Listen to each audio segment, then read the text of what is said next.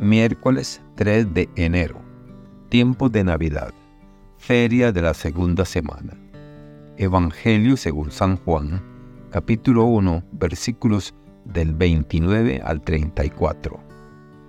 Al día siguiente, vio Juan el Bautista a Jesús que venía hacia él y exclamó, Este es el Cordero de Dios el que quita el pecado del mundo.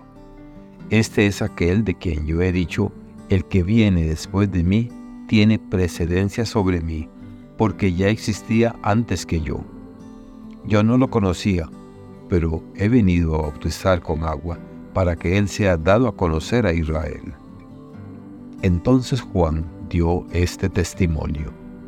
Vi al Espíritu descender del cielo en forma de paloma y posarse sobre él.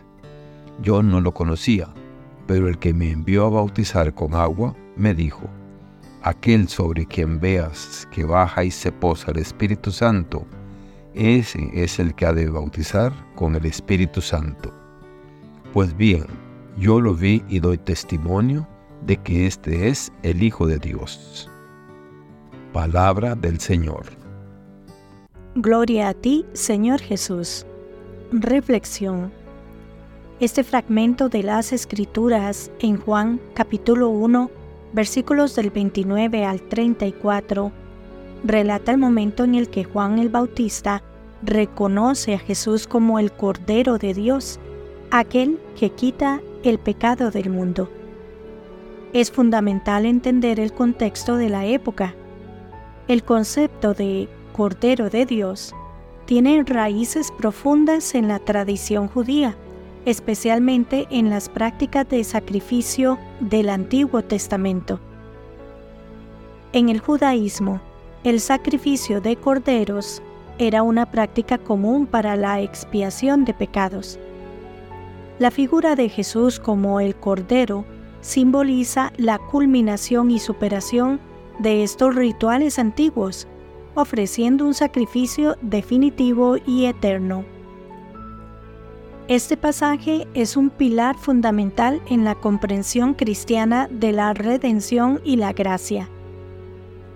Al identificar a Jesús como el Cordero de Dios, Juan el Bautista está anunciando no solo la llegada del Mesías esperado, sino también la inauguración de una nueva era en relación entre Dios y la humanidad. Jesús es presentado como aquel que asume sobre sí los pecados del mundo, abriendo un camino de salvación y reconciliación con el Padre. Esta narrativa nos lleva a una reflexión espiritual profunda. En la figura de Jesús encontramos un modelo de humildad y entrega total. Su designación como el Cordero de Dios invita a los creyentes a contemplar la magnitud del amor y la misericordia divina. En Jesús, Dios se hace tangible y accesible, brindando esperanza y consuelo a la humanidad. Este pasaje también resalta la importancia del reconocimiento y testimonio. Juan el Bautista, al identificar a Jesús actúa como un puente entre las profecías del Antiguo Testamento y su cumplimiento en el Nuevo. De este modo, Juan se convierte en un modelo para todos los creyentes, llamados a reconocer y dar testimonio de la presencia salvífica de Dios en el mundo.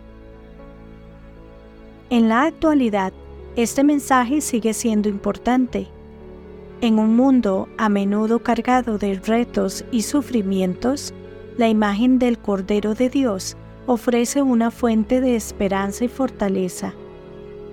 Nos recuerda que, a pesar de nuestras imperfecciones y errores, existe un amor divino que nos acoge y redime.